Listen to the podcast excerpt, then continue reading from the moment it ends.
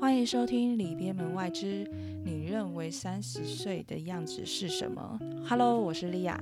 Hello，我是 Aaron。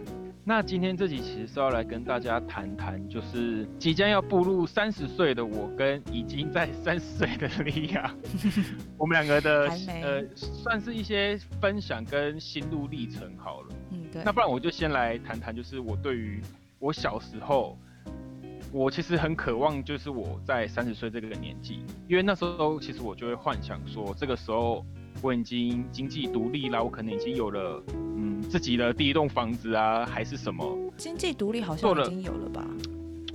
呃，算是，但是我可能我应该更确切的讲，应该是财富自由吧。就是你会想的好像很美好，你三十岁一定要做的很多事情，然后有一个很棒的工作，住在很不错的地方，然后自己想买什么就买什么。对，可是大家就会到三十岁就会发现说，哦，这就是一场梦，真的是在做梦哎。然后现在已经我今年就是二十九嘛，对，然后因为二九人家讲逢九必，所以大家这件事是真的，我一定要题外话跟大家讲一下，就是不要太高调，就是低调的过就好。哦因为我今年真的是有够衰，就是衰到，就是利亚有见识到我多么的衰。这个衰不是代表我衰，而是可能我的人生的路上很不顺遂，不一定是我出了什么事情。哦，对对对。对我觉我觉得要跟大家讲一下，对，就是你可能会遇到的一些难关，但是这些难关的源头不一定来自于你，可能是你身边的人、你的家人、你重要的就是跟你有关，然后你对你爱的人但是你的心情会大受打击的。对有没关系对啦，总会过去的。是，现在就过来啦。然后我觉得小时候的我就是很渴望长大嘛，可是现在的我其实是有点想回到读书那个时候。虽然我们还是半工半读，可是好像真的没有像现在这么多的压力哦。真的，我以前小时候高中啊，还是国中的时候，就很想赶快出社会赚钱，就是因为可以用自己的钱，然后买任何东西。可是等到出社会，然后自己赚钱后，我发现就是我好想赶快回到，我好想回到学生时代，因为没烦恼，而且而且现在认真就会觉得，我们那个时候那个烦恼都是什么小屁孩的烦恼。对，就是其实是小事，以前就觉得好像是大事，可是发现说，哎，回头一看，这些事情都是小事。这就是所谓人生的体悟嘛。我我觉得其实为什么我们会用三十岁当一个坎，是因为就是古人云三十而立嘛。那我觉得三这个数字其实对大家来说都蛮特别，不论是就是在现实生活中，其实大家也会很常听到以三的倍数为主的口号，比如说三三三运动啊，就是每周要运动 三次啊，每次三十分钟，怎么什么之类的。然后可能一些标题吧，就是很容易下“三”这个字。我不知道，我记得我之前有查，好像人家说什么三六九这个数字其实是就是我们人会比较容易记起来。哦，对对对，就这个周率，对我我听过这个事，然后所以我就觉得，哎、这这次我们也快就是来谈谈，就是一个就是我即将要进入三十岁，我觉得我应该要做些什么。像我就觉得我我克服了很多事情，你还记得我以前就是非常讨厌吃，就是任何有带皮的东西，嗯，就是可能肥肉什么之类有的没的。但你有最近认真看我我敢吃肉燥饭这件事情吗？哎，好像有哎，就是就是小碎肉，对，就是以前你你对不对？对，因为以前我应该是会全部挑掉的。嗯，然后基本上能避，就是你如果说要约吃小吃，我就会说不要。哦，对，但是因为现在苦于各位苦于没钱，大家其实要多多去吃小吃，不要想不要吃太多太贵的东西，你会跟我一样后悔。然后我还发现一件事情，就是我还敢吃芋头，虽然可能都是小事，可是这个东西我可能前就是二十九年以前我都没有碰过，一吃就会吐。可是我现在发现是去做这件事情？我那时候是想说，不然再尝试看看好，结果没想到我就爱，我不是变得敢吃，我是变得爱吃。可能我现在除去以前巧克力、抹茶、草莓、芋头口味，我觉得先把芋头打掉再选嘛。对，我现在第一个就是选芋头。哦，就是不一样。为什么会这样？其实我也不知道。可是我觉得是不是跟我们心里深处，就是以前我不一定是讨厌芋头的味道，而是因为讨厌他而讨厌，就是我其实只是怕那个要怎么讲，我不知道你知不知道我的意思，就是其实我没那么讨厌，但是我就要故意把他弄得好像很讨厌一样，就是因讨厌而讨厌。哦，大概了解。对，然后但是我现在就觉得说，哎，不是啊，我以前怎么会讨厌这种东西？这种东西就是这么好吃的东西。然后我后来发现是我就是其实是害怕未知这件事情吧。这还好吧？我觉得我我知道这件事很小，可我的我的意思说，就就是你会突然发现，其实很多事情你那时候只是没有去接触而讨厌它。嗯，可能我闻到味道榴莲的味道我就很讨厌，我根本没有去吃它。哦，我懂，就既定印象吧。对对对对对。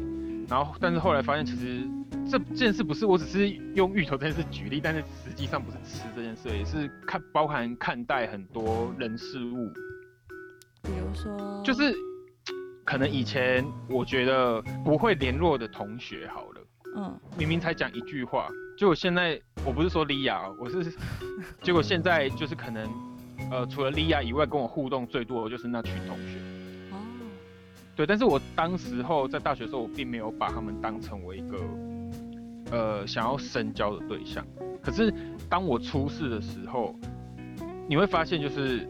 他们其实是有在关心你的，他们可能会给你加油打气。这时候其实让我蛮震惊的，嗯，是。我的心态就是有点改变。我后来就是觉得说，哎，其实是不是除了在结交新的朋友以外，我其实也要回头看一下。不一定，我可能在我的成长过程中，他对我来说并不重要，但是他既然有在关注我，我就觉得那或许是不是他把我放在算是重要的位置？那我是不是相对应的就是？可以试出一些善意，因为以前可能就是会敷衍，就是人家说，哎，约吃饭，你就说，哦，好啊，有空再约。可是这件事就是放了两年。对，但可是现在，你可能有发现，我这阵子就会很常不断的跟我们大学的同学，但是你可能比较不熟的，就是我可能会跟他们一起出去，因为我就觉得说，哎，是不是可以就是真的约吃饭，我们就真的约出来。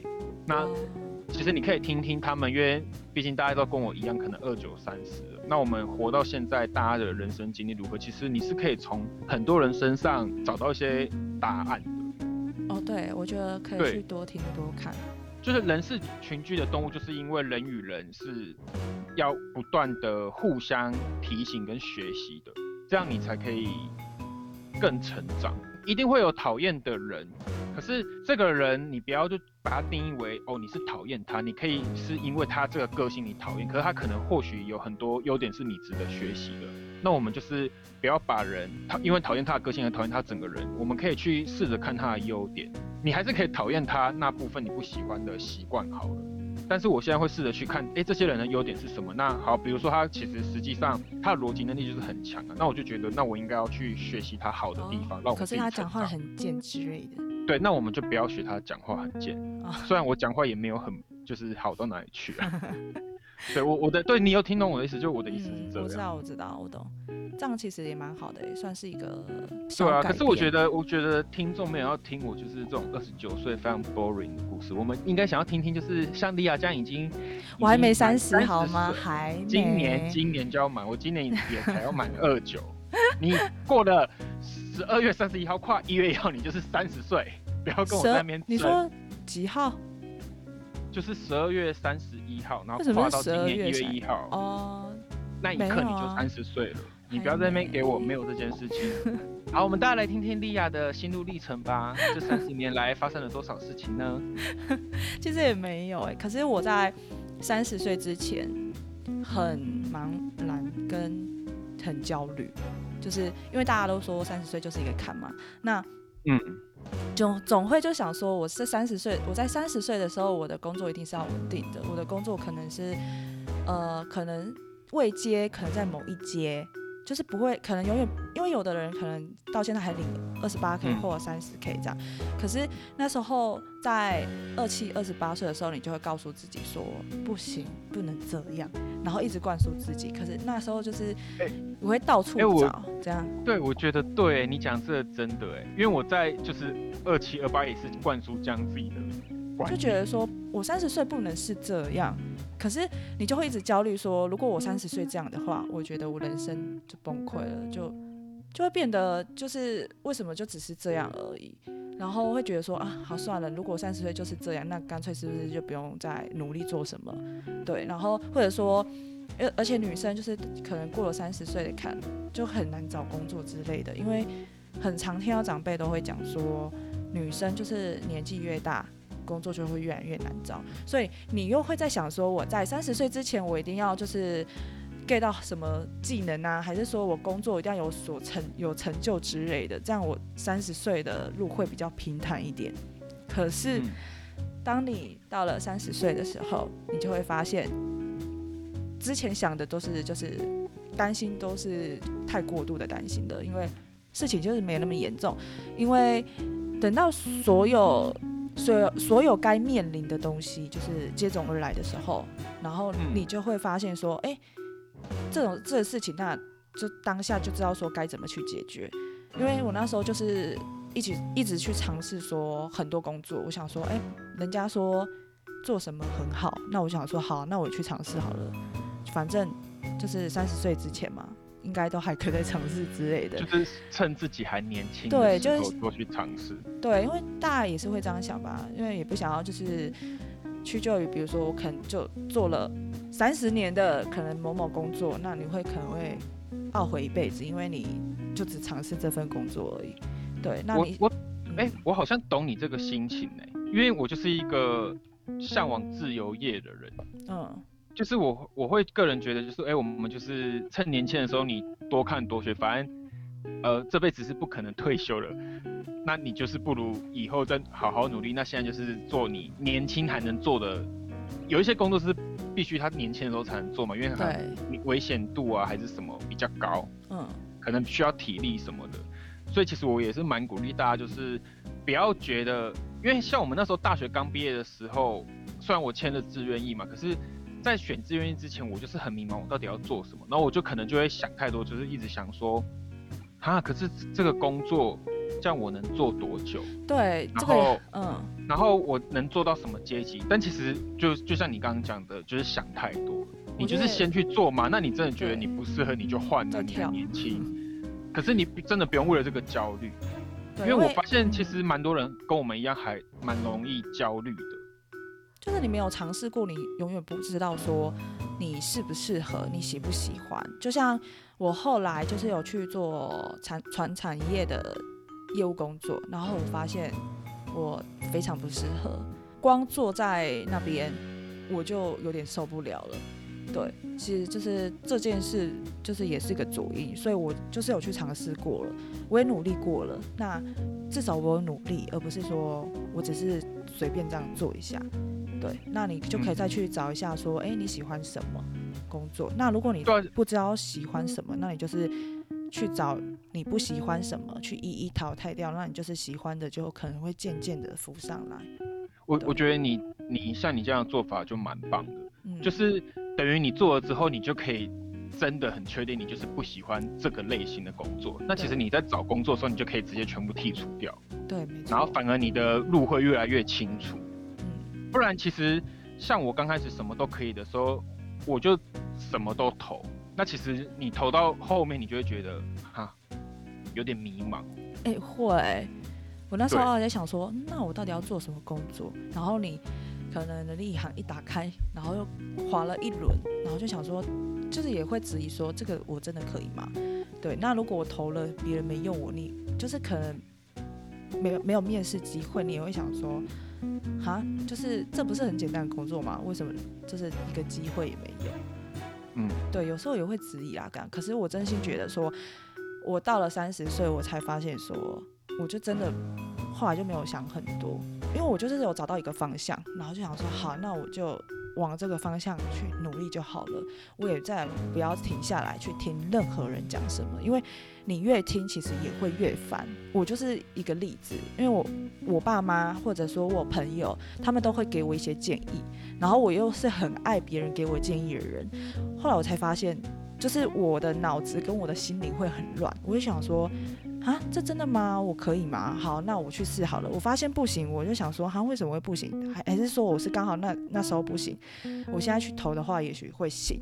可是我发现我就真的不行啊，对，然后或者说他们会觉得说你应该要找一个有比较有长远性的工作，或者说像业务是一个就是你不管年纪多久你都可以做的，可是我们哪能保证说你到了三十五岁你还是会做这份工作？说不定那时候你会有更好的发展，或者说你你那时候有一个机会可以创业，那你就是已经。